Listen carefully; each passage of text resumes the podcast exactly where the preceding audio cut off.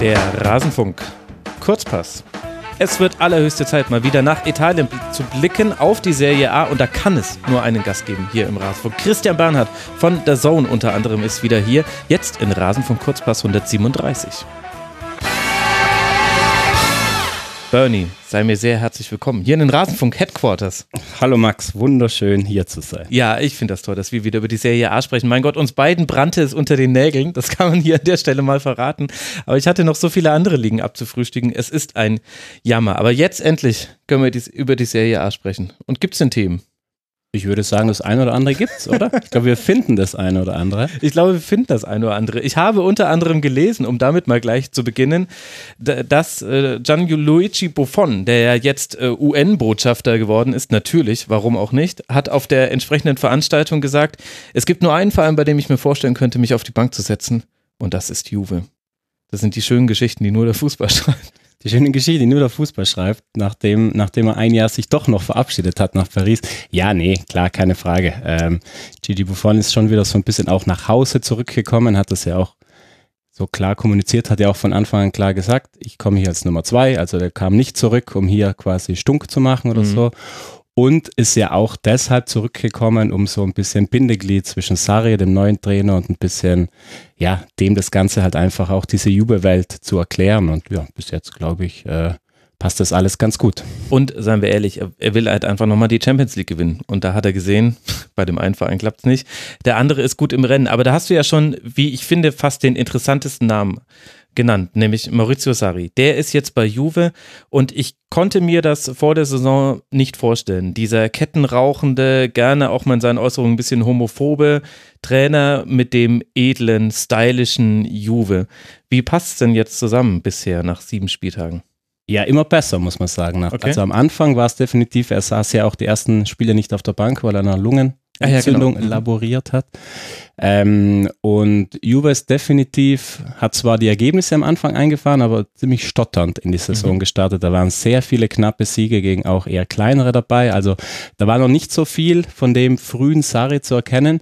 Aber jetzt in den letzten Spielen, auch wenn die immer noch sehr knapp waren, also Juve hat jetzt eigentlich, ja, wenn man vielleicht Leverkusen ausklammert, äh, eigentlich sich immer auch ergebnismäßig relativ schwer getan. Mhm. Aber ich finde, man sieht jetzt wirklich von Woche zu Woche immer mehr, ein paar kleine Stückchen Sari-Fußball mehr. Also man hat die schon am Anfang gesehen, da waren das so kleine Farbtupfer. Und jetzt aber äh, sieht man, finde ich, peu à peu immer ein bisschen mehr. Und das beste Beispiel war jetzt am letzten Spieltag das entscheidende 2-1 gegen Inter im Spitzenspiel. Vor dem 2-1 von Higuain gab es 24 Pässe am Stück. Mhm. Und das, glaube ich, äh, steht schon sehr für das, was Sari, glaube ich, so langfristig bei Juve auch ein bisschen sehen möchte. Und warum hat es den Wechsel zu ihm gebraucht. Also es lief ja jetzt mal, abgesehen davon, dass man die Champions League nicht gewinnen konnte, aber das soll ja auch andere Mannschaften äh, passiert sein in Europa. Äh, warum hat es den Wechsel gebraucht? Also ich glaube, das war so ein bisschen eine Geschichte. Allegri und Juve waren ewig zusammen und irgendwann nutzt sich das halt auch ein bisschen ab. Also mhm. klar, wie du gesagt hast, national gab es ja nichts vorzuwerfen mehr, als die Titel nacheinander einzuheimsen. Ja, wir geht in ja jedem Serie A kurz was zuerst über Juve, also genau. kann es nicht so schlecht laufen. Definitiv. Aber es war halt einfach auch diese Sehnsucht vielleicht ein bisschen da nach Allegri stand halt doch sehr für sehr pragmatischen Fußball, vielleicht mhm. nicht für einen, der jetzt unbedingt ja auch eine klare taktische oder klare äh, visuelle, ähm, wie sagt man, da, ja irgendwas, irgendwas Identität, Identität gegeben mhm. hat, genau. Und ich glaube, da war bei Juve jetzt auch im Management die Sehnsucht da, vielleicht auch einen besonderen Stempel aufzudrücken. Also vielleicht nicht mehr nur erfolgreich zu sein, sondern vielleicht auch ein bisschen spielerisch eine kleine Weiterentwicklung zu machen. Und äh, da hat Saria definitiv in den letzten, in den Jahren davor gezeigt, dass er das kann. Und wie gesagt, also ich glaube, das, das war auch nichts wirklich Böses. Also es gab auch, es heißt, dass das, das sollte man vielleicht im Hinterkopf behalten. Also Agnelli soll sehr eng bei Allegri gestanden sein. Also ich glaube, der hätte auch mit dem weitergemacht. Aber so ein bisschen die neuen frischen Kräfte, Pavel Nedved eben, der immer eine mhm. wichtige Funktion einnimmt und auch Paratici, also der Nachfolger von Marotta, mhm. der Sportdirektor, die haben dann wohl auf diesen Wechsel gedrängt, dass man dann auch mal so ein bisschen was Neues, äh, auch fußballerisch vielleicht sich ein bisschen weiterentwickelt. Genau, und da hat man sich für Herrn Sarri entschieden. Und jetzt dann 4-3-3, viel gutes Positionsspiel, Ballbesitzphasen. Ich habe gesehen, also jetzt im Spiel gegen Inter war Ronaldo relativ weit auf dem Flügel eigentlich, mhm. dafür die Baller wahnsinnig zentral. Ist das jetzt so das, was man erwarten kann? Ist das repräsentativ, was man da gegen Inter sehen konnte? Also es ist, es hat sich sogar schon so eine kleine, also dieses 4-3-3, da kam man logisch auch mit diesem Dogma an, alles so gemeint, oh, ab jetzt gibt es nur noch 4-3-3 bei Juve. Und das ist ganz interessant, er hat es am Anfang auch gemacht, ist auch logischerweise immer noch eine seiner Grundideen. Er hat ja auch von Anfang gesagt, ich möchte Ronaldo wieder links kommen lassen, so wie es damals bei Real zu seinen ganz, ganz großen Zeiten eben war. Gemeint, da fand er ihn am stärksten, meinte Sarah, ich möchte, dass er es wieder macht. Macht er jetzt auch sehr viel. Was sich jetzt aber ein bisschen verändert hat, er hat so ein bisschen auf ein 4-3-1-2 zuletzt umgestellt, so okay. wirklich fast mit einem Zehner. Okay. Und den hat teilweise Ramsey gegeben und hat es wirklich sehr gut gemacht in zwei, drei Spielen. Also da merkt man wirklich, dass das wirklich eine, ein, ja, ich glaube, das war so, ein, so eine Figur, die, die im Mittelfeld oder als Bindeglied zwischen Mittelfeld und Sturm äh, die Juve sehr gut tut, weil er wirklich, sehr, muss sagen, wirklich auch bin sehr positiv überrascht, wie schnell der sich eingefunden hat. Er hat mhm. auch viel der Vorbereitung verpasst, also hat eigentlich kaum mitgespielt quasi in der Vorbereitung und hat da wirklich viele Kurzpässe, dieses das, was Sari eben sehen will, vieles Tick-Tack, schnelle mhm. kleine Wendungen und da hast du mit Pjanic, mit Ramsey, jetzt mit Dybala eben auch, der ja auch so einen verkappten Zehner spielen kann, dass du jetzt schon viele Optionen, die übers Zentrum auch, wenn es sehr eng ist, das Ganze spielerisch sehr gut auflösen können. Aber könnte das jetzt so werden, dass Pjanic dann wieder der Spieler wird, wie, jetzt habe ich es gerade bei Chelsea vergessen, Jorginho. Jorginho, äh, dem man halt im Zweifel den Ball gibt, der dann auch 200 Ballkontakte pro Spiel hat, aber ihn nicht ins Angriffsdrittel vorbekommt, weil da alles zugestellt ist vom Gegner? Also im Idealfall soll es dann eben nicht so aussehen, sondern. Aber, aber gegen Inter war es ein bisschen so, oder? Es war schon ganz schön viel quer, fand ich. Ja, aber ich glaube, das ist auch das, was Saris so ein bisschen möchte. Also das war jetzt viel auch dabei. Man sieht dann auch, die Baller kommt viel kurz, äh, dann wird es nochmal hintenrum gespielt. Ramsey eben wäre da auch eine Option quasi, der das machen kann. Mhm. Und äh, Sari hat das auch im Sommer gesagt und Jorginho ist ja nicht nur, war ja nicht nur bei Chelsea sein zentraler Spieler, sondern bei Napoli. Er hat den ja aus Neapel auch schon mitgenommen und er hat gemeint, er möchte auch aus Pjanic so eine Ballverarbeitungsmaschine machen. Er hat gemeint, 150 Ballkontakte pro Spiel, das wäre so das, was ihm vorschwebt. Und da kommen die so langsam peu à peu hin. Also ich glaube, gerade Pjanic war ist ideal zum Erklären. Der hat sich am ersten, in den ersten Spielen war das eben halt noch nicht so, wie sich Sari das vorgestellt hat. Und da war Pjanic auch nicht so sehr im Spiel drin. Und jetzt würde ich sagen, von Woche zu Woche ist Pjanic viel zentraler drin, hat jetzt auch schon zwei wichtige Tore geschossen. Äh, aber abgesehen davon, man sieht jetzt einfach, dass die Idee, die Sari hat, schon wirklich nach ein paar Wochen mehr definitiv in den Köpfen drin ist. Und äh, ja, da hat man definitiv Optionen, weil wie gesagt, wenn du dann vorne Ronaldo als klassischen Stürmer, dann daneben auch Higuain hast, dann hast du auch physische Präsenz quasi oder die Baller kann das ja auch spielen, den zweiten Stürmer vorne. Also sie sind schon relativ schwer auszurechnen. Mhm. Das wäre echt eine Geschichte, wenn Sari den Serie A-Titel holen würde. Er ist ja der einzige Trainer, der bis, ich glaube, auf die beiden untersten Klassen in Italien in allen Ligen trainiert hat im Laufe seiner Karriere. Unglaublich. Ja, also wirklich eine beeindruckende Geschichte. Er hat ja früher noch äh, in der Bank gearbeitet genau, und ist genau. auch relativ spät, hat sich dann erst dazu entschieden, irgendwie das als Profitrainer oder überhaupt als Trainer zu versuchen. Also es ist schon wirklich eine beeindruckende Geschichte und ja, ist einfach eine, eine Nummer oder ein, ein Typ. Also da, der sitzt ja immer noch jetzt, er darf ja nicht rauchen auf mhm. der Bank, aber jetzt hat er dann immer so ein kleines Ersatz-Zigarettenstück im Mund, so wie den kleinen Stummel und darauf beißt er dann rum. es ist schon, ja, der Mann ist, ist einfach ein Typ, äh, kann man nicht anders sagen.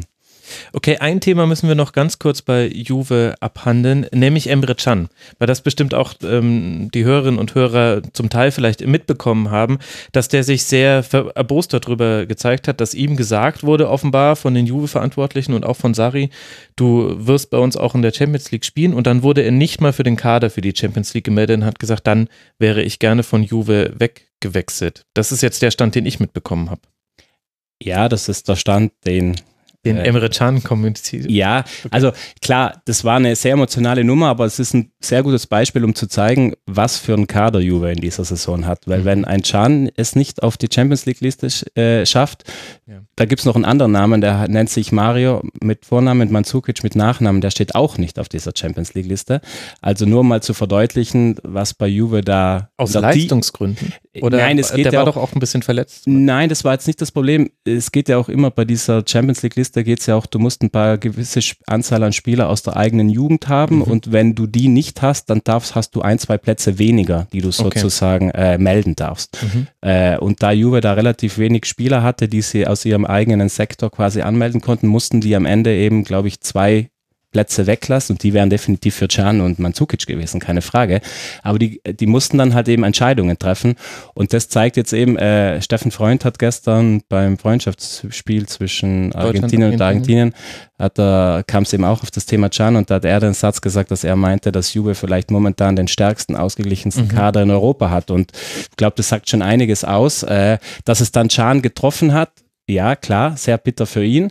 Ähm, aber ob das jetzt effektiv dann so war, dass ihm das sehr deutlich kommuniziert wurde. Also ich glaube, dass die alle ein bisschen im Unklaren gelassen haben, weil es war auch im Sommer ein bisschen so eine Frage, äh, wie ist Ramsey eben, wie ist der körperlich äh, da, wie schaut es auch bei bei Matuidi aus, weil das ist ja auch ein kleiner, muss man vielleicht ganz, ganz ein kleiner Exkurs, ich halte mich kurz, da waren ja auch so ein paar Namen wie Matuidi oder Kedira zum Beispiel, da hieß es am Anfang von Sommer, ach, die müssen als Erste weg, weil die haben ja nichts mit Zare zu tun und das sind so alte Allegri-Jünger. So, und wenn du dir jetzt die ersten Spiele anschaust, das waren die, die immer gespielt haben. Also da haben sich auch im Sommer sozusagen die Hierarchien noch mal ein bisschen verschoben und gerade Kedira macht ein unfassbar, also spielt eine unfassbar wichtige Rolle da bei Sarri. Da dachten alle als erstes, ach, der hat doch nichts mit diesem Sarri-Fußball am Hut und war jetzt so mit einer der wichtigsten im Mittelfeld, weil er einfach diese taktische Intelligenz mitbringt. Das ist doch interessant, oder? Wir diskutieren hier darüber, ob Mats Hummels wieder zurück in die Nationalmannschaft muss und über Kedira wird gar nicht berichtet. Einfach nur, weil er auch außerhalb meines Radars, also ich beziehe mich da ausdrücklich mit ein,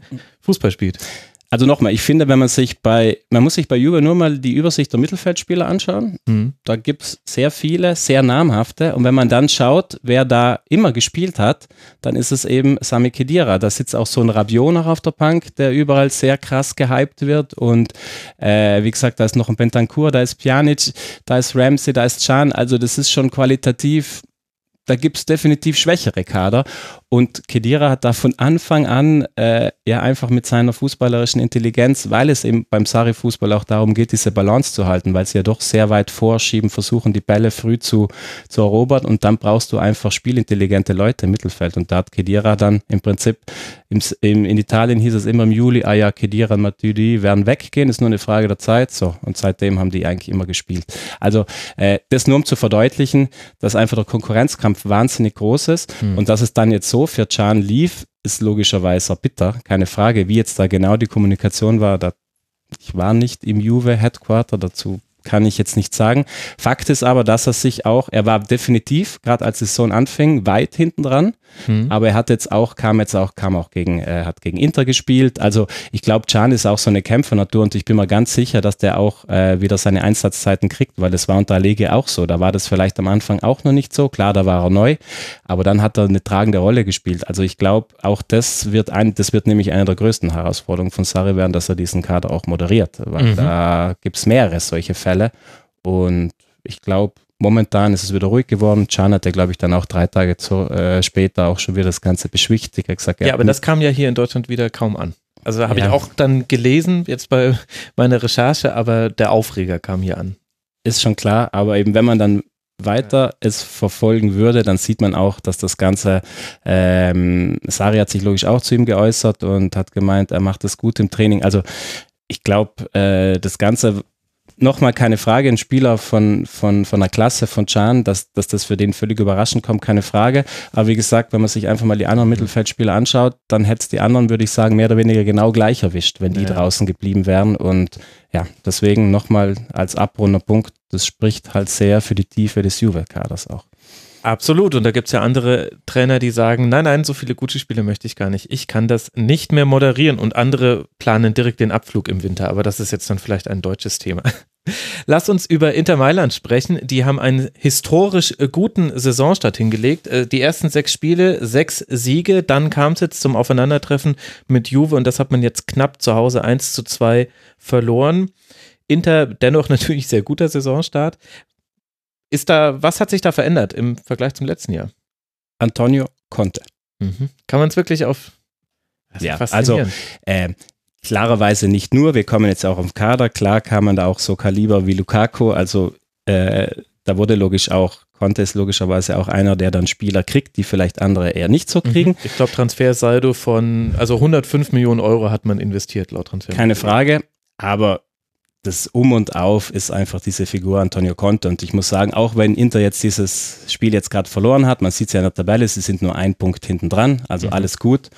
Und es ist schon beeindruckend, muss ich sagen, auch wenn man das wieder, wenn man diese ersten Spiele so sieht. Also was so ein Conte einfach, ich finde, es gibt keinen besseren Trainer wenn du sozusagen, gerade auch im großen Verein, der, wo viel Emotionalität rumschwirrt, wenn du mit dem so ein bisschen aus dem Loch rauskommen musst, dann glaube ich, gibt es keine bessere Figur als mhm. Antonio Conte. Klar kann man da Jürgen Klopp, könnte man das sich auch reinwerfen, keine Frage. Aber bei Conte funktioniert es ja gleich. Also ohne jetzt Jürgen Klopp schlecht machen zu wollen, aber er braucht immer seine Anlaufzeit und er braucht seine Spieler und Conte kommt, kriegt auch ein paar Spieler, aber er hat auch aus dem, was da war, jetzt diese Mannschaft geworden. Du sagst es ja gerade, und das ist nämlich der entscheidende Punkt. Ich will jetzt auch gar nicht bei Inter unbedingt das Scudetto muss reinschmeißen, keine Frage. Aber wenn man sich anschaut, er kam damals zu Juve, da war Juve zweimal Siebter in Serie, er ist im ersten Jahr Meister geworden.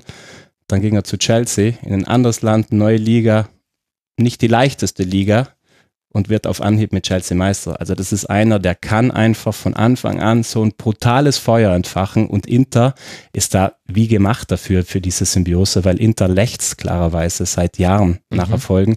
Ich glaube, wenn ich es recht in Erinnerung habe, Inter ist hm, in den letzten sechs oder sieben Jahren nie, war nie besser als Dritter. Das muss man sich mhm. mal vorstellen. Ja. Also für den Namen einfach und das Renommee von Inter.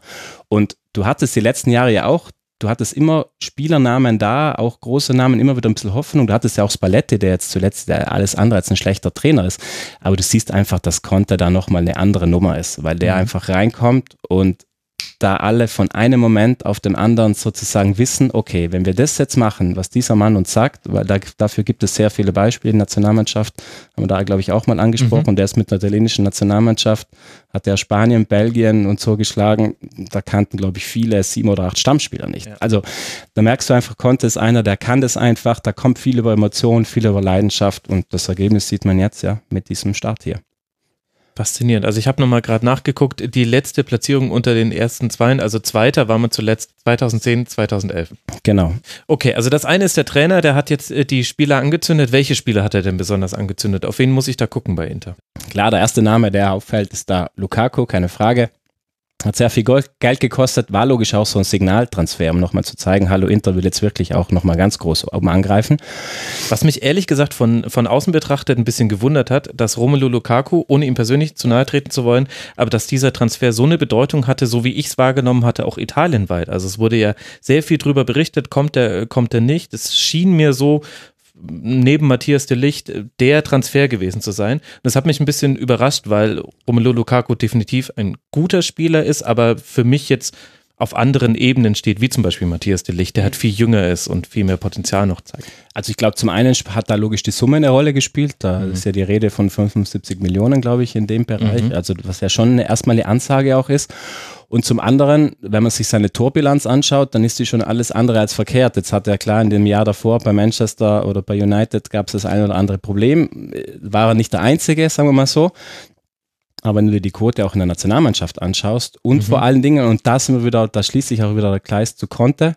Conte wollte Lukaku schon zu Juve-Zeiten und Conte wollte Lukaku auch schon zu Chelsea-Zeiten. Also das ist so eine Conte hat auch einfach das Gespür dafür, Leuten dieses Gefühl zu vermitteln, ich will dich unbedingt. Und wenn ich dich kriege, dann baue ich um dich rum was auf. Und das hat Lukaku auch von Anfang an klar gemacht, dass da Conte der entscheidende Faktor war, denn Juve war auch im Rennen. Also Aha. da hieß es, dass Juve auch. Stimmt, die haben ja keine Stürmer. Dybala, da Ronaldo, waren ja viel zu wenig, genau. Higuain, da weiß man ja wirklich nicht, wie man aufstellen soll. Mit wem man aufstellen soll. Nein, deswegen, klar, Signaltransfer ja, aber ich würde sagen, der interessanteste Spieler, der vielleicht auch bisschen unterm Radar ist, weil er halt einfach nicht so bekannt ist. Der ersten Wochen war Stefano Sensi. Also da, mhm.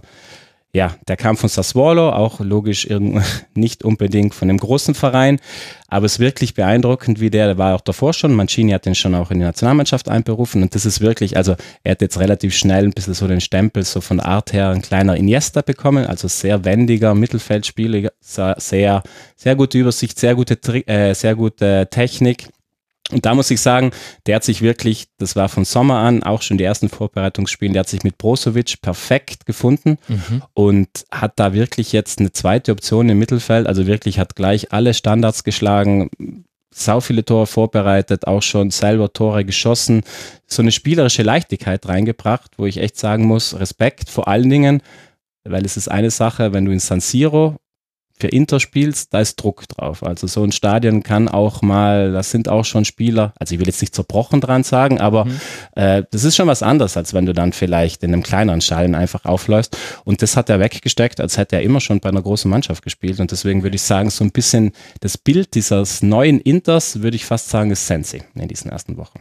Hat ja auch schon dreimal getroffen und zwei Tore vorbereitet.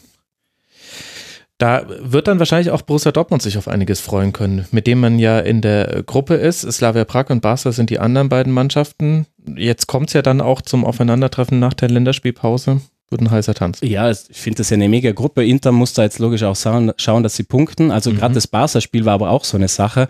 Das darf man nicht vergessen. In der, in der Inter-Juve-Woche war ja davor das Inter-Barca-Spiel. Mhm. Das hat Inter lang nicht mehr gehabt, dass sie wirklich auf so, in so einem Zeitraum so zwei hochklassige Spiele hat. Und klar, jetzt haben sie zwar beide verloren, kann man am Ende sagen. Beide mit 1 zu 2. Ja, aber gerade auch in Barcelona, also da war schon von Inter-Seite ordentlich was los. Also die waren vorne, hatten auch gute Möglichkeiten aufs 2-0. Äh, also, äh, und ich sage mal so, klar müssen wir auch nicht drüber reden. Barca ist vielleicht momentan auch nicht das Barca, das, äh, das vielleicht die letzten Jahre so war. Aber im Camp Nou würde ich schon mal sagen, es ist nochmal eine andere Nummer als auch Barca auswärts. Mhm. Und deswegen, auch wenn Inter jetzt aus dieser Woche mit null Punkten rausgegangen ist, fand ich doch, war das auch eine Woche, dass sie gezeigt haben, dass definitiv in der Saison mit denen zu rechnen ist. Auch ganz weit oben und auch um Juve sehr lange dran zu bleiben, vielleicht sogar nicht nur dran zu bleiben.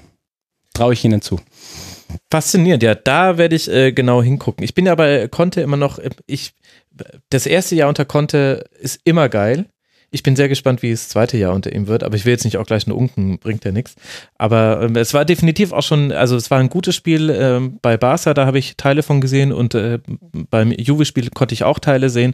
Das hatte definitiv Hand und Fuß und war auch einfach sehr äh, abgeklärt fast schon abgeklärt und ich was einfach das entscheidende Punkt ist, du hast, Conte hat, das ist eine kleine nette Anekdote, dass am ersten Spieltag gegen Lecce, äh, was ich auch bei der Zone co-kommentieren durfte, wo sie 4-0 gewonnen haben, wo gleich eben diese Euphorie aufkam. Da hat er auf der Pressekonferenz danach äh, den Journalisten seine Smartwatch gezeigt, wo die seine Schritte oder seine Kilometer aufgezeichnet mhm. werden und er ist während dem Spiel acht Kilometer gelaufen. In der, in der, in der Mixed Zone. Nicht schlecht. Halt, äh, sorry, in der, in der Coaching Zone. Ja, ja. Also nur um zu zeigen, der geht da draußen mit und ich war, die Spieler wissen halt, also dieses Spiel ist halt einfach viel emotionaler und das Ballette war das sehr viel verwaltender Fußball. Da waren ja auch schon sehr gute Fußballer da, da ist ja sehr viel Qualität, war ja die letzten Jahre auch da.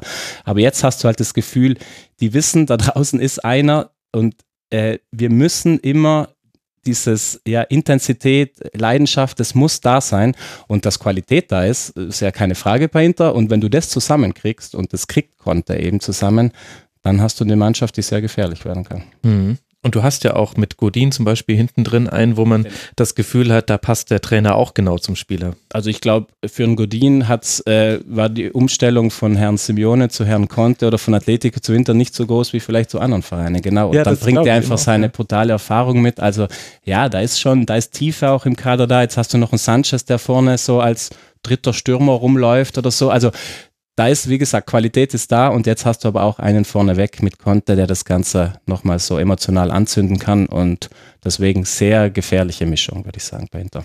Hoffentlich haben wir es jetzt nicht zerredet, wenn wir, wenn wir so viel Zeit auf Inter verwenden. Aber wir werden es einfach beobachten. Wenn man sich die vorderen Tabellenplätze anguckt, dann überrascht ein nicht alles in Italien. Eine Mannschaft fehlt, über die werden wir dann gleich noch sprechen. Auf Platz drei aktuell Atalanta Bergamo. Und was mich äh, vor allem überrascht hat, ist, wie, wie wenige ähm, Niederlagen viele Mannschaften erst haben. Also sowohl die Roma als auch Bergamo, als auch Inter und sowieso Juve, die noch ungeschlagen sind, erst eine Niederlage in dieser Saison. War denn der Saisonstart jetzt von Bergamo auch so dominant, wie sich das liest? Sie haben schon wieder den besten Angriff der Liga, was jetzt ja auch nicht so ohne ist quasi. Und äh, also ich finde es beeindruckend, wie sie, weil sie hatten ja wirklich diese Rückschläge in der Champions League. Sie sind ja mit dieser riesen Euphorie da reingegangen, diese überragende letzte Saison. Dann fängst du in Zagreb an und fährst mit einem 4-0 nach Hause. Mhm also sehr mit vielem gerechnet, aber mit dem ganz sicher nicht. Und umso beeindruckender finde ich, wie sie sich jetzt einfach in der Liga da das abgeschüttelt haben. Also ist schon, ist schon echt toll. Sie haben es ja geschafft, Gott sei Dank, nach letzter Saison mehr oder weniger fast alles zusammenzuhalten, haben eigentlich mehr oder weniger, ja, keinen der ganz, ganz wichtigen verloren und haben sogar vorne noch mit Muriel, also mit dem kolumbianischen Nationalstürmer, nochmal Qualität dazugeholt. Ja, und das zeigt sich jetzt in den ersten Spielen. Also Gasperini und die Mannschaft wissen, kennen sich ganz genau. Und in der Liga ist wirklich beeindruckend. Die schweben da auf ihrer, auf ihrer Welle weiter, knipsen, was das Zeug hält und äh, spielen diesen erfrischenden, laufstarken, dynamischen Fußball. Gomez spielt wieder, über, schon jetzt wieder überragend, verbindet da vorne das ganze Zapata, macht einfach da weiter, wo er letzte Saison mhm. aufgehört hat. Also ist schon, ist schon stark, wie die sich da einfach fast wie selbstverständlich jetzt auf ganz vorne eingenistet haben. Also die eben, die liegen da zwischen Inter und Neapel, als wären die da immer schon gewesen. Und ähm, schon echt toll, muss ich sagen, dass die halt auch dieses äh, wie gesagt, weil letztes Jahr war dann einfach sau viel über Euphorie getragen, ist ja, ja. klar, ist keine Frage. Und es scheint jetzt, als wäre da mehr als nur Euphorie dahinter, sondern als wäre da wirklich auch dieses Konzept und diese Selbstsicherheit, glaube ich, mittlerweile auch zu sagen, ja gut, wir sehen uns jetzt als eine Mannschaft, die da einfach um die ersten vier Plätze ganz klipp und klar mitspielen will und kann. Und deswegen Chapeau, wie die da weitermarschieren einfach. Ist die Abwehr da ein Thema? Das war ja auch schon in der letzten Saison so, also eher mal 3 zu 2 als 1 zu 0. Jetzt auch schon 10 Tore nach sieben Spieltagen, das ist völlig okay, aber wenn ich mir eben angucke, in Zagreb 0-4 verloren, gegen Donetsk zu Hause dann in der Champions League das zweite Champions League Spiel auch verloren, 1 zu 2. Wie, hängt es mit der Abwehr zusammen oder gibt es dafür andere Gründe? Also ich glaube, dass bei Atalanta so ein ganzheitlicher Ansatz ist. Also dieses intensive, wirklich, manchmal ja ein bisschen vielleicht Serie A, untypische Spiel, wirklich immer immer drauf, immer die Zweikämpfe suchen. Das birgt logischerweise dann auch die Risiken, dass du dann hin und wieder halt hinten ein paar Lücken mehr hast. Und mhm. ich glaube, das ist einfach eingepreist. Also ja, okay. sie haben logischerweise, sie haben ja eigentlich eine Nummer, die sie schon auch ähm, verkraften mussten. Sie hatten ja, sie wollten eben im Sommer einen äh, erfahrenen Innenverteidiger dazuholen, haben sich dann für Skrittel entschieden, äh, ex-Liverpool. Und der war dann auch da und war aber im Prinzip nach zehn Tagen, glaube ich, wieder weg, weil er sich einfach irgendwie nicht, also nicht, weil er sich unwohl gefühlt hat, aber anscheinend, weil seine Familie das Ganze nicht mittragen wollte. Oder äh, und dann haben sie so wirklich ganz kurz vor knapp noch Simon Kehr sozusagen mhm. als dessen Ersatz geholt. genau. Und ähm, der soll jetzt halt einfach da nochmal ein bisschen internationale Erfahrung mit reinbringen. Und aber nochmal, ich würde es bei Atalanta nicht auf einzelne Mannschaftsteile setzen, sondern es ist einfach ein, ein, Konstrukt, das sehr, wie soll man sagen, sehr dynamisch agiert als Ganzes, sowohl nach vorne als auch nach hinten. Und ja, Gasperini hat das immer wieder auch gesagt, lieber mal ein 3-2 als ein 1-0. Also das ist auch einer, der da jetzt nicht äh, verrückt wird. Wenn, solange die da vorne knipsen, glaube ich, können sie sich auch das eine oder andere Gegentor mehr leisten als mhm. die Konkurrenz. Und dann haben wir einen Spieler, über den müssen wir immer sprechen, wenn wir über Atalanta sprechen, nämlich äh, Robin Gosens, den Deutschen in Diensten von Atalanta, der auch schon drei Tore gemacht hat, eins äh, vorbereitet. Das liest sich für mich, ohne dass ich jetzt was gesehen hätte, ehrlicherweise, wie ein äh, guter Saisonstart und dass er da eine wichtige Rolle spielt. Definitiv. Und das, da sind wir wieder beim Punkt. Das sind einfach diese Automatismen, die unter Gasperini halt jetzt schon das dritte Jahr oder greifen ähm, die wissen ganz genau, was sie zu tun haben. Das haben wir, glaube ich, letztes Jahr auch schon mal besprochen. Hm. Gerade auch über Außen, da passiert wahnsinnig viel. Hast du Gosens auf der einen Seite, Hattebur, den holländischen Nationalspieler auf der anderen. Also da wird marschiert, die, die gehen vorne mit rein. Der Klassiker ist eigentlich immer, wenn ein Angriff über rechts kommt, dann wirst du immer Gosens auch im Strafraum drin sehen, der von links reinzieht. Also da hast du die haben eine wahnsinnig gute Strafraumbesetzung. Also da turnen unter Anführungszeichen vorne nicht nur die Stürmer rum, sondern gibt es mhm. immer Unterstützung von, von hinten auch. Wenn Gosens über links kommt, dann wirst du oft den Querpass sehen, wo Hattebohr reinzieht. Also ja, das ist sehr schön anzuschauen und es ist schade, dass jetzt wirklich in der Champions League gerade auch dieses 2-1 in der Nachspielzeit, da haben sie das ja kassiert gegen Donetsk. Das ist jetzt logisch, wenn du nach zwei Spieltagen in der Gruppe mit null Punkten dasteht, dann ist das klarerweise, müssen wir nicht drüber reden. Jetzt wird es sehr, sehr schwierig, kein Thema. Aber trotzdem, ich würde den nicht komplett abschreiben, weil die die nicht ist, also dieses, dieser Zagreb-Spiel, das war definitiv so ein emotionaler Ausrutscher. Da war, glaube ich, einfach zu viel Erwartung, zu viel Euphorie da. Dann denkst du dir vielleicht auch, ach komm, Zagreb, ja. Und ja. dann ging es halt gewaltig in die Hose. Aber nochmal, ich glaube nicht, dass die sich da von ihrem Weg abbringen lassen. Und ja, Gosens ist da definitiv einer, der, der da genau in diesem Konzert weiterhin äh, genau weiß, was er zu machen hat und fest drin ist und äh, fester Teil dieses, dieses Konstrukts ist. Aber könnte Gosens denn eigentlich auch für die deutsche Nationalmannschaft spielen oder hat er sich für die niederländische entschieden? Also meines Wissens nach äh, ist der sowieso noch frei, weil er in dem Sinn, genau. Äh, er hat also noch kein Spiel gemacht. Genau, also von dem her wüsste ich jetzt nicht, dass da was äh, prinzipiell dagegen sprechen. Ich finde das insofern erstaunlich, weil halt bei Deutschland gerade Spieler ausfallen wie reife Äpfel vom Baum. Also auch so jahreszeitenmäßig, also im Oktober fallen sie wirklich alle runter.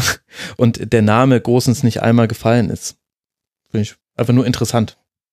Ich glaube, er hat, er hat halt äh, auch gerade in Deutschland jetzt nicht unbedingt ein großes Standing, was aber, aber bin warum? ich wieder, ja, das ist eine gute Frage. Da wären wir halt wieder beim Punkt, vielleicht sind manchmal die anderen Ligen nicht so im Fokus, wie sie es vielleicht äh, gehören, weil ich Für find, uns ist das ja okay, aber für DFB und für Journalisten vor Ort, da könnte man, also wie gesagt, ich musste jetzt auch nachgucken, hat er überhaupt schon ein Länderspiel gemacht? Also ich wusste es auch nicht. Will jetzt nicht so tun, als ob ich jetzt hier der, der riesen Robin Gosens äh, Intimus mhm. wäre, aber ich finde es halt interessant.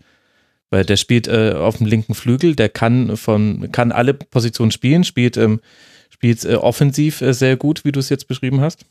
Ja, und vor allen Dingen spielt er jetzt halt einfach auch schon seit zwei Saisonen mit seiner Mannschaft auf einem sehr hohen Niveau. Also, international, genau. Genau, international, davor schon Europa League.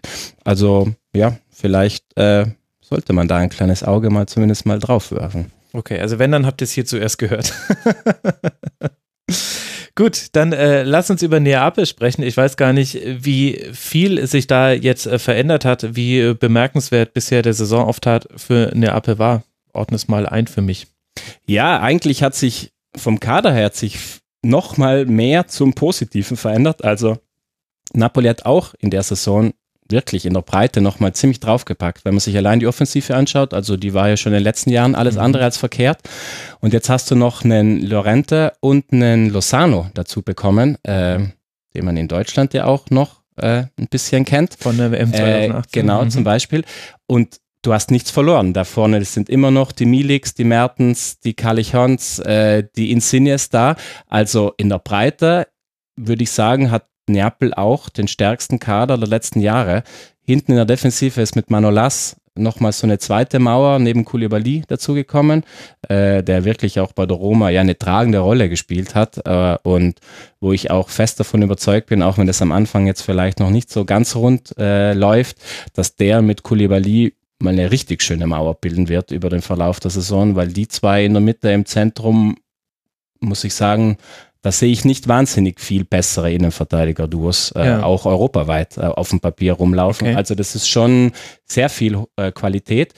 Und von dem her muss ich sagen, bin ich ein kleines bisschen enttäuscht vom Saisonstart von Neapel, weil sie halt einfach wieder schon wieder mal so ganz einige blöde Punkte liegen haben lassen. Äh, ich meine, dass du dieses erste wilde Spiel gegen Juve da am zweiten Spieltag äh, 4-3 noch verlierst, was ein völlig ja, verrücktes Spiel im Prinzip war sag ich mal, kann passieren. In Turin keine Frage. Aber wenn du dann halt eben anfängst, daheim gegen Cagliari zu verlieren, 0 zu ja. 1, äh, in Turin kannst du auch Punkte liegen lassen, also gegen Turin, das ist auch okay, mal ein Unentschieden. Aber es ist halt so eine Sache, und jetzt, wenn du dir die Tabelle anschaust, sind halt auch schon wieder sechs Punkte Rückstand. Also mhm. es geht dann halt immer schnell, weil Juve dann einfach trotzdem in dem Maschinenmodus drin ist, sag ich mal, und einfach die Dinger holt. Weil nochmal, Juve war in den ersten Spieltagen nicht überzeugender als Neapel aber Juve hat die Punkte trotzdem geholt. Und jetzt läufst du halt wieder schön hinterher, hast sechs Punkte Rückstand. Ja, ähm, ich hätte mir gewünscht, dass Neapel da so ein bisschen wie Inter auch ein bisschen enger dran ist, sozusagen. Ein bisschen läuft es wirklich wie immer bei Neapel, ja auch in der Champions League. Äh, gegen Liverpool gewonnen, klar, kennen wir ja schon aus dem letzten Jahr zu Hause, kein Problem, aber dann in Genk 0 zu 0. But why? Also, das ist ja, es ist, ist schwer zu erklären, wobei du, gut, dass du das Liverpool-Spiel ansprichst, weil das zeigt eben wieder in so besonderen Momenten, den einzelnen Spielen ist Neapel wirklich eine Pracht zuzuschauen. Ich weiß nicht, ob du das Spiel gesehen hast. Ich fand diese erste halbe Stunde von Napoli gegen Liverpool, ich dachte mir, wo soll es hinführen? Also was da an Tempo und an Intensität drin war, klar, von Liverpool kennt man das jetzt und gerade mit den dreien da vorne. Ja, aber dass das mit Ansage nochmal passiert. Genau, also Liverpool hatte sagen, doch die wussten ja ganz genau, Rechnung was das Sache ist. Mhm. Genau. und dann kommen die wieder dahin. Und also einfach noch schlimmer. Deswegen ist das schon wirklich nochmal, deswegen, das zeigt ja dieses unfassbare Potenzial, das diese Mannschaft hat. Und äh, nochmal, Ancelotti hat da ja auch viel aus dem letzten Jahr. Die Mannschaft kennt sich, darf man ja auch nicht vergessen. Wenn du dir die ersten Mannschaften anschaust oder die großen Namen, ist Napoli die einzige Mannschaft, die den gleichen Trainer in Italien hat wie letzte mhm. Saison. Also die haben wirklich von Anfang an eigentlich auch, sind die auf einer, sag ich mal, auf einer besseren Kennenlernbasis gestartet als jetzt Inter mit Conte, als Sarri mit Juve, als, äh, ähm, als Milan, wo wir auch noch dazu kommen. also auch als die Roma, wo ja auch mit Fonseca neuer Trainer ist. Und dafür nochmal, das ist jetzt nicht, dass Napoli äh, unterirdisch war, die ersten Spieler, keine Frage, aber sie haben halt einfach wieder schon sechs Punkte Rückstand und das aufzuholen gegen eine Mannschaft gerade wie Juve, wo halt das Gefühl hast, die lassen kaum Punkte, ja, ist halt einfach schwierig. Und bei einer Sache bin ich noch hellhörig geworden, die du gesagt hast. Also ich habe ja auch gesehen, dass Napoli sehr viel investiert hat und du hast ja auch schon die Namen genannt, die da gekommen sind. War Carlo Ancelotti nicht in München noch der Trainer, der gesagt hat, also mehr als 23 Kaderspieler brauche ich nicht, weil das ist nicht händelbar? Wurde das nicht damals hier so kommuniziert von Leuten, die nicht Carlo Ancelotti hießen? Vielleicht wurde es damals so kommuniziert. Also ich glaube, wenn ich mich, wenn ich an den Trainer Carlo Ancelotti denke, dann äh, habe ich da immer als erstes im Gefühl oder sehe ich sowohl in Madrid bei Real als auch bei Chelsea, als auch bei Paris. Und da muss man dann vielleicht diese Bayerzeit einfach ein bisschen in Klammer setzen, war er für mich eigentlich immer der, der es sehr gut geschafft hat. Große Kader, mhm. namhafte Kader und auch Spieler mit vielleicht ein bisschen größeren Egos als andere sehr gut zu moderieren. Also von dem her war das, glaube ich, in Neapel kein Thema. Im Gegenteil, er hat da letzte Saison auch immer wieder so zwischen den Zeilen mal fallen lassen. Ja, wir brauchen noch ein bisschen was, um wirklich ganz, ganz, um wirklich auch mit Juve vielleicht ganz auf Augenhöhe äh, auch kadertechnisch sein zu können. Und dass De Laurentiis logisch sehr eng mit Ancelotti ist und von Anfang an ja auch klar gemacht hat, oh, für diesen Trainer würde ich alles machen. Deswegen hat sich das jetzt auch im Sommer dann eben in Neuverpflichtungen, äh, wie sagt man, ja, dargelegt, niedergeschlagen, niedergeschlagen. Mhm. und äh, nochmal, das ist ja auch alle, Napoli wird auch weiterhin, die haben, die haben den die haben die Qualität, die haben die spielerischen Möglichkeiten. Nur, ich hatte halt gehofft, dass sie vielleicht, und die allerersten Spiele gingen auch in die Richtung. Die hatten ja zum Beispiel auch dieses wilde Spiel am Anfang in Florenz. Ach ja, genau. Äh, mhm. Wo man, das wäre so ein Klassiker gewesen, dass sie da auch Punkte liegen haben, haben sie dann aber doch. Genau, am ne? Ende gewinnen sie es noch 4-3. Und da dachte ich mir, schau an wenn sie das diese Saison schaffen, dass sie diese, wo sie sonst immer mal wieder mal 0-0 eingestreut haben, dann dachte man am Anfang, okay, das ist diese Saison anders, aber es ist leider auch schon zwei, dreimal wieder passiert und ich hoffe, dass sie das rauskriegen, weil dann sind die definitiv auch ein Kandidat, um wirklich auch ganz lang wieder bei Juve dabei bleiben zu können, keine Frage. Okay. Gut, dann tun wir jetzt etwas, äh, das darf man nur machen, wenn man als Deutsche über die Serie A spricht. Wir sprechen einfach beide Römervereine gleichzeitig. Die kommen nämlich jetzt in der Tabelle nacheinander. Und als wir vorhin über Conte gesprochen haben, habe ich das noch richtig in Erinnerung, dass es damals bei der Roma wahnsinnig viele Gerüchte um Conte gab. Und das hat sich jetzt ja aber nicht bestätigt. Jetzt hat man von Secker bekommen. Ja, aber es waren nicht nur Gerüchte, sondern Conte hat auch irgendwann gesagt, also die Roma ist sehr entschieden auch an ihn herangetreten. Mhm. Also mhm. als er noch eben frei war quasi, als auch schon Inter so rumgewabert ist, als auch Juve ein bisschen rumgewabert ist, muss man ja auch ehrlicherweise ja. sagen. Ähm, und er hat damals gesagt, äh, ja, er hat es im Prinzip jetzt bei Inter anders vom Erd gemeint, er muss irgendwo hinkommen, er braucht nicht viel Garantie, hat er gemeint, aber er will zumindest ein Prozent Wahrscheinlichkeit haben, dass er gleich Erfolg haben kann. Und das hat er halt da bei der Roma anscheinend nicht gesehen. Autsch. Ja, kann man jetzt, klar kann man sagen, ähm, hm, aber vielleicht hat er nicht ganz unrecht. Also, mhm. ähm, aber mit Fonseca muss ich sagen, haben sie jetzt äh, was zumindest die ersten Spiele anzeigen, auch sich einen geangelt, der gerade, also die Roma in den ersten Spieltagen war wirklich sehr, sehr hübsch anzuschauen. Okay. Ja, also wirklich gerade nach vorne. Edin Dzeko, überragender Saisonstart wieder. Das war ja auch so ein Name. Den wollte Conte unbedingt zu Inter auch. Da hieß es, dachte man im Juli eigentlich auch, das ist nur eine Frage der Zeit, bis der auch unterschreibt zusammen mit Lukaku. Also konnte, wollte da wirklich von Anfang an groß aufrüsten. Ja, Wahnsinn. Und dann hat er aber im Prinzip, im, äh, im Prinzip hat er dann plötzlich so eine Kehrtwende gemacht und gesagt, er bekennt sich trotzdem zur Roma und er bleibt jetzt bei der Roma.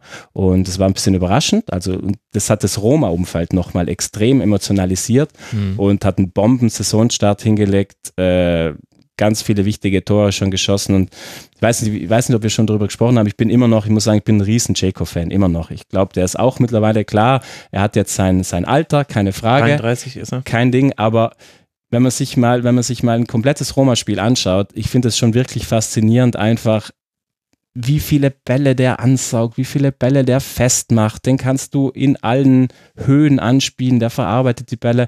Im Idealfall knipst er dir dann vorne eben auch die Buden weg. Also ich muss schon sagen, ist schon wirklich ein sehr, sehr, sehr kompletter, immer noch beeindruckend starker Mittelstürmer.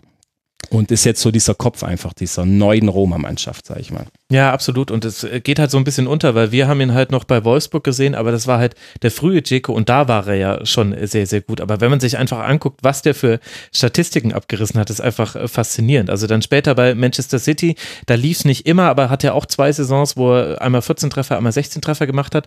Und dann bei der Roma, da hat es halt richtig angefangen. Da gibt es halt einfach eine Saison mit 29 Treffern und neun Vorlagen. Und ich, da hat man noch drüber gesprochen, das war jetzt vor zwei Jahren. Aber so ein bisschen aus dem Blickfeld gerät das halt einfach, weil du ihn nicht mehr täglich kicken siehst. Nee, ist wirklich beeindruckend. Und zum Beispiel, wenn man sich die letzte Saison anschaut, da waren die Zahlen jetzt nicht mehr, also die mhm. Torzahlen oder Scoringzahlen nicht mehr so überragend. Aber auch da, nochmal, man muss sich nur ein Spiel mal anschauen wie wichtig der einfach ist, auch wenn er nicht trifft. Weil der einfach, der ist so ein Offensivterminal, den kannst du in allen Positionen anspielen, der hilft dir dann logischerweise, der macht die Pelle fest, hilft dann, dass die anderen aufrücken, öffnet dann nochmal mit einem, mit dem Rücken zum Tor auch, nimmt er die Außenstürmer mit. Also das ist schon wirklich, selbst wenn er nicht trifft, ist er extrem wichtig. Und jetzt, wie jetzt in diesem Saisonstart, wenn er auch wieder seine Tore liefert, und da waren jetzt wirklich auch schon wichtige dabei, so knappe Dinger, das 1-0 und so, dann ist das einfach, ja, einfach ein brutal kompletter Mittelstürmer. Wir werden ihn ja auch noch näher beobachten können, denn die Roma ist ja in einer Europa League-Gruppe mit Borussia Mönchengladbach. Das wird jetzt auch dann das nächste Spiel sein am 24. Oktober. Genau. Und um das nochmal bei der Roma eben, wie gesagt, unter Fonseca wirklich schon sehr ansehnlich nach vorne, viel Schwung drin, sehr gutes Offensivspiel. Mikitarian kam jetzt auch noch dazu, also die haben auch vorne Qualität. Auch so diese äh, Kluivert, der in der zweiten Saison ist, der jetzt deutlich stabiler wirkt.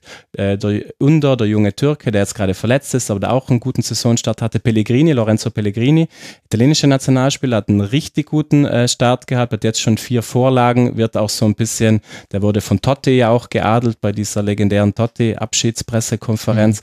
Mhm. Äh, also das ist auch einer, der da aus dem Mittelfeld hinten raus für Akzente setzt. Also nach vorne ist das Ganze sehr ansehnlich bei der Roma schon. Und Chris Morling spielt er inzwischen genau. auch bei der Roma. Das ist noch so ein Name, da muss man sich noch, man muss dann immer die, die Namen neuen Vereinen zuordnen. So wie man bei Mikitarian äh, zuerst an Arsenal denkt, äh, muss man bei Chris Smalling jetzt auch sich die Roma in den Kopf holen. Wie läuft es denn dagegen bei Lazio? Giro Immobile, der knipst wie immer, habe ich gesehen. Führt schon wieder alle, alle Listen an. Also seit, seit Herr Immobile wieder in Rom ist, gibt es eigentlich nur, nur eine Option. Die heißt Tor. Ja, das ist echt, also ja.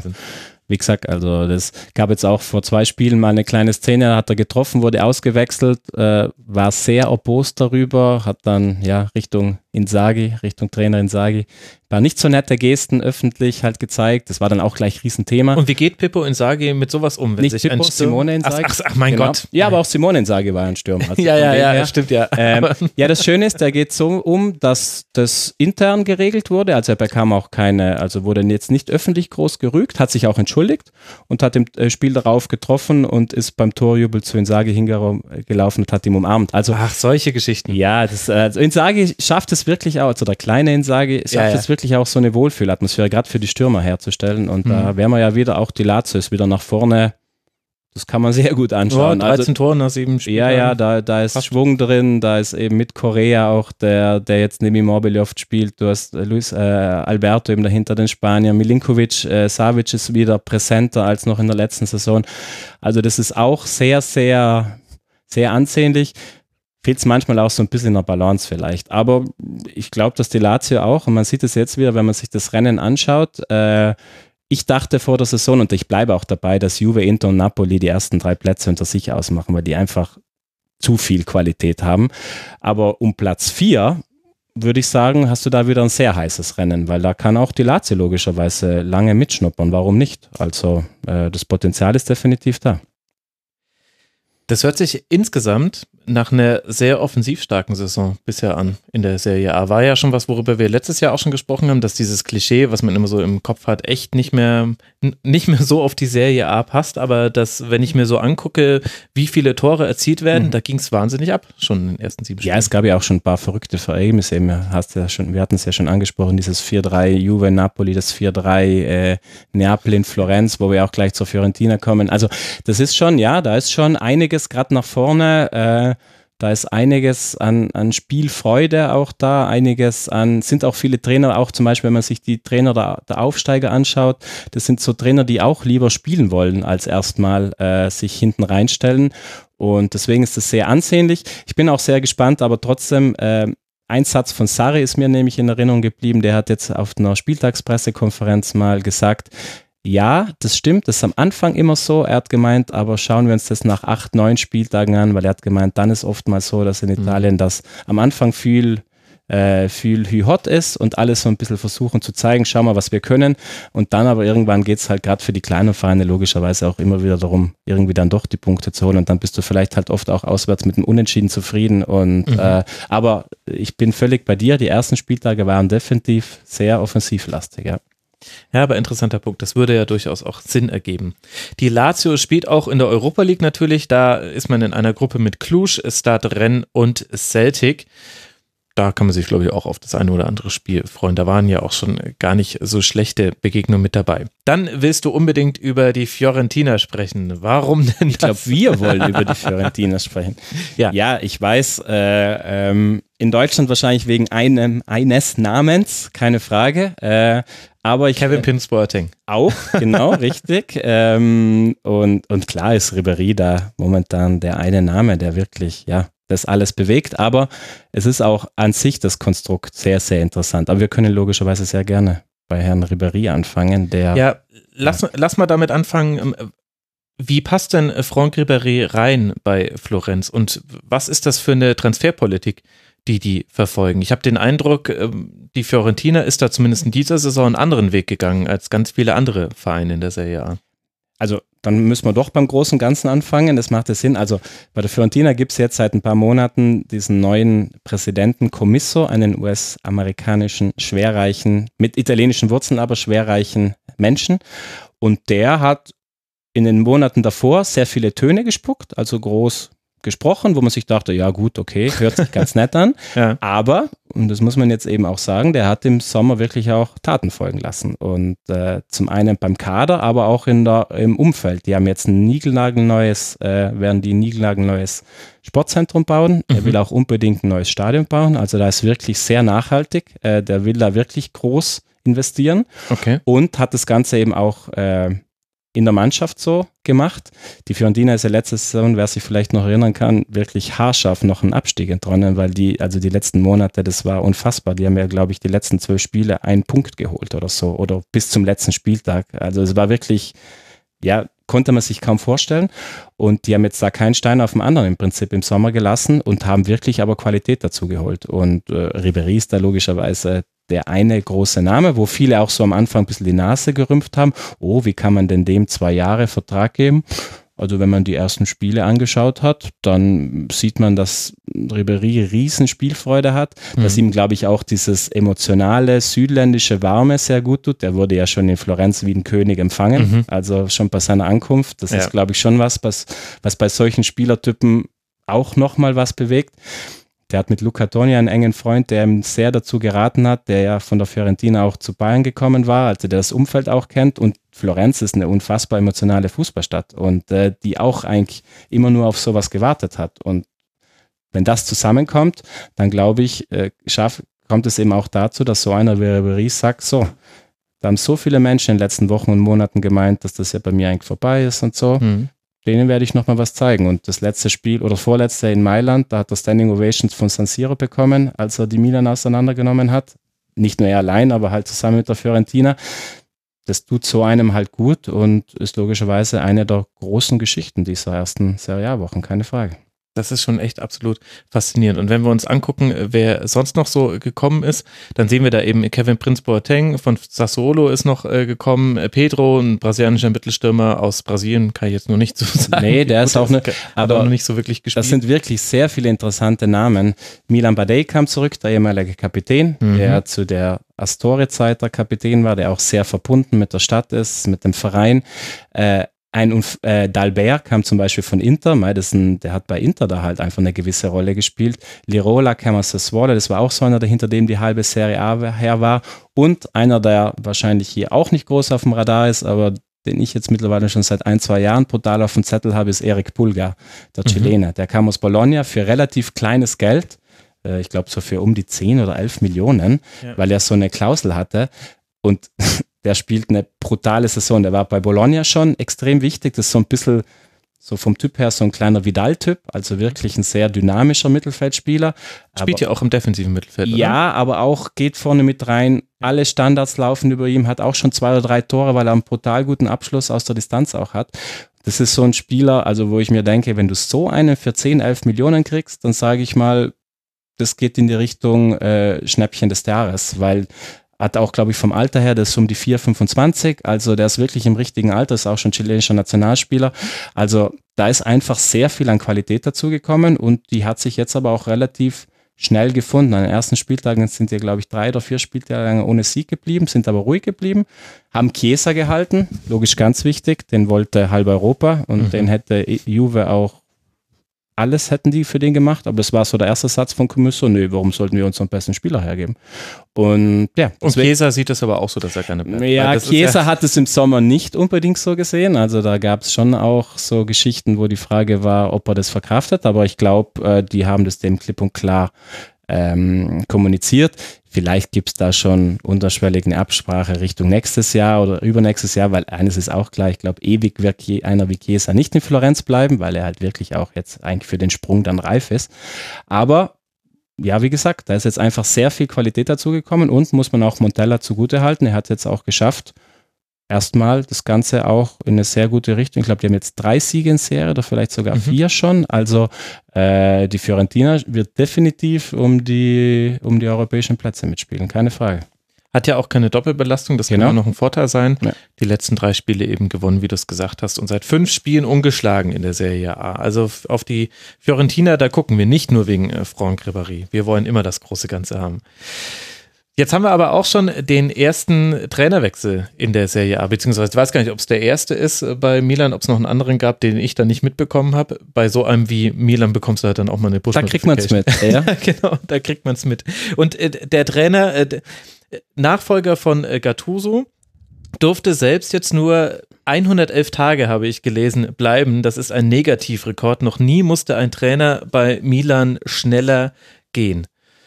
Warum? Außer, dass er nicht gewonnen hat.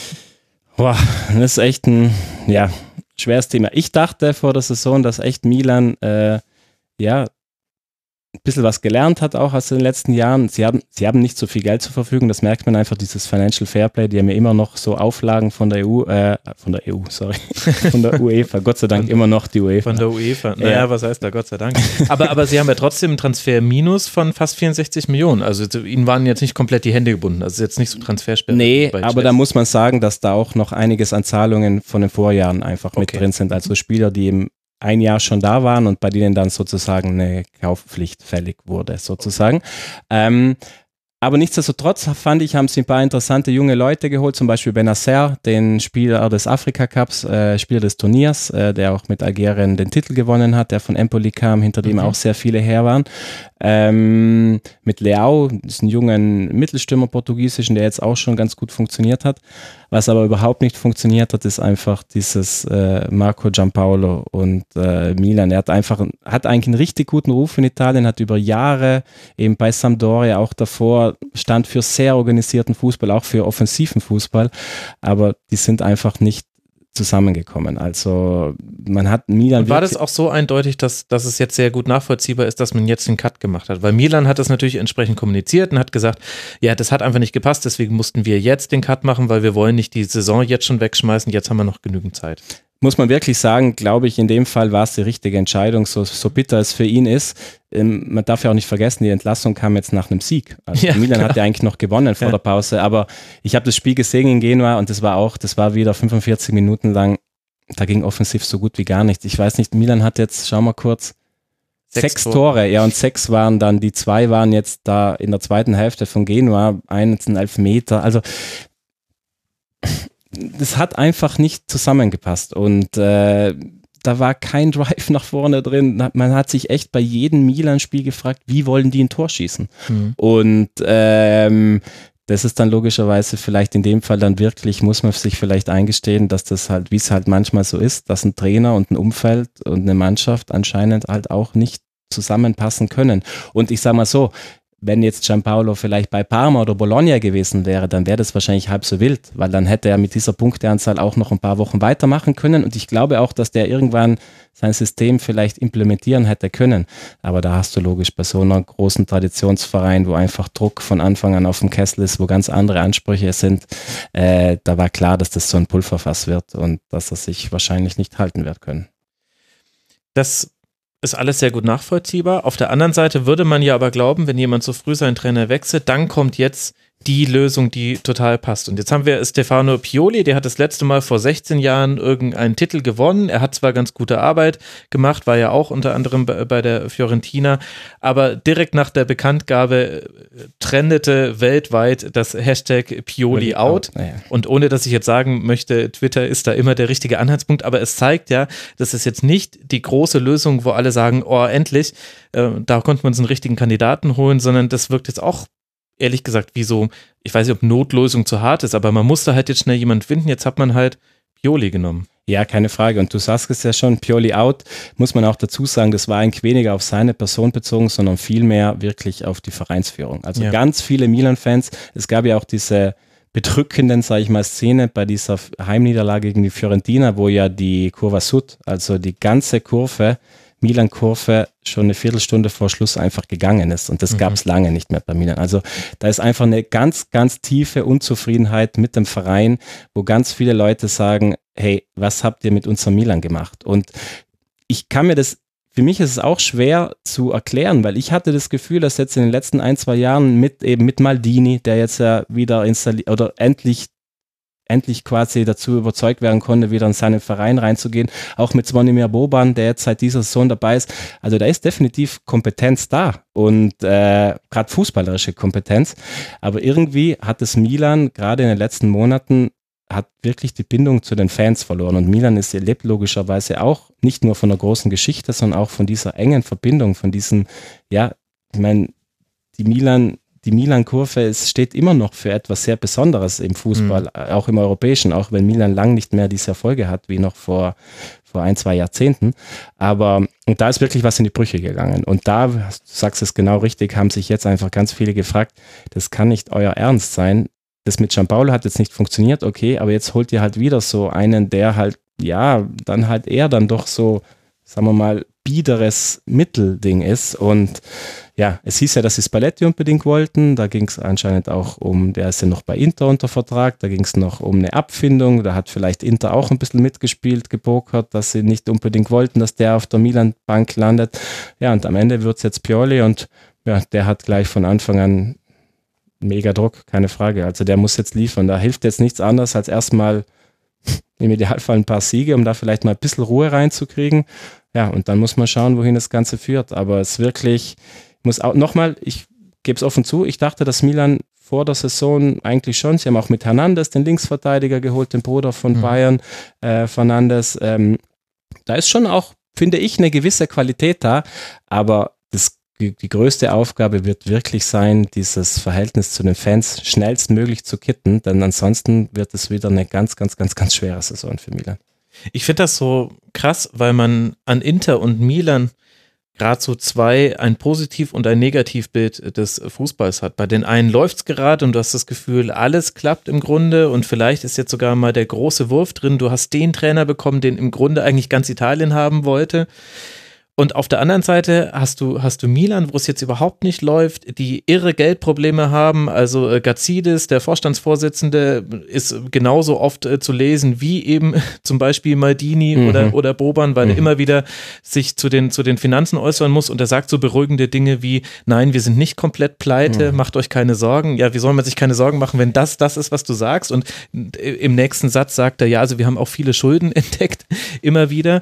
Ähm, und dann, und dann hast du bei beiden beiden eine ungeklärte Stadionfrage. Es gibt jetzt äh, Pläne für einen Neubau. Da sagen aber sowohl die Stadt als auch die Anwohner sagen noch, äh, sehen wir jetzt ehrlich gesagt gerade nicht, mhm. wie, wie, wir das hier realisieren sollen. Und von uns kriegt er auch kein Geld.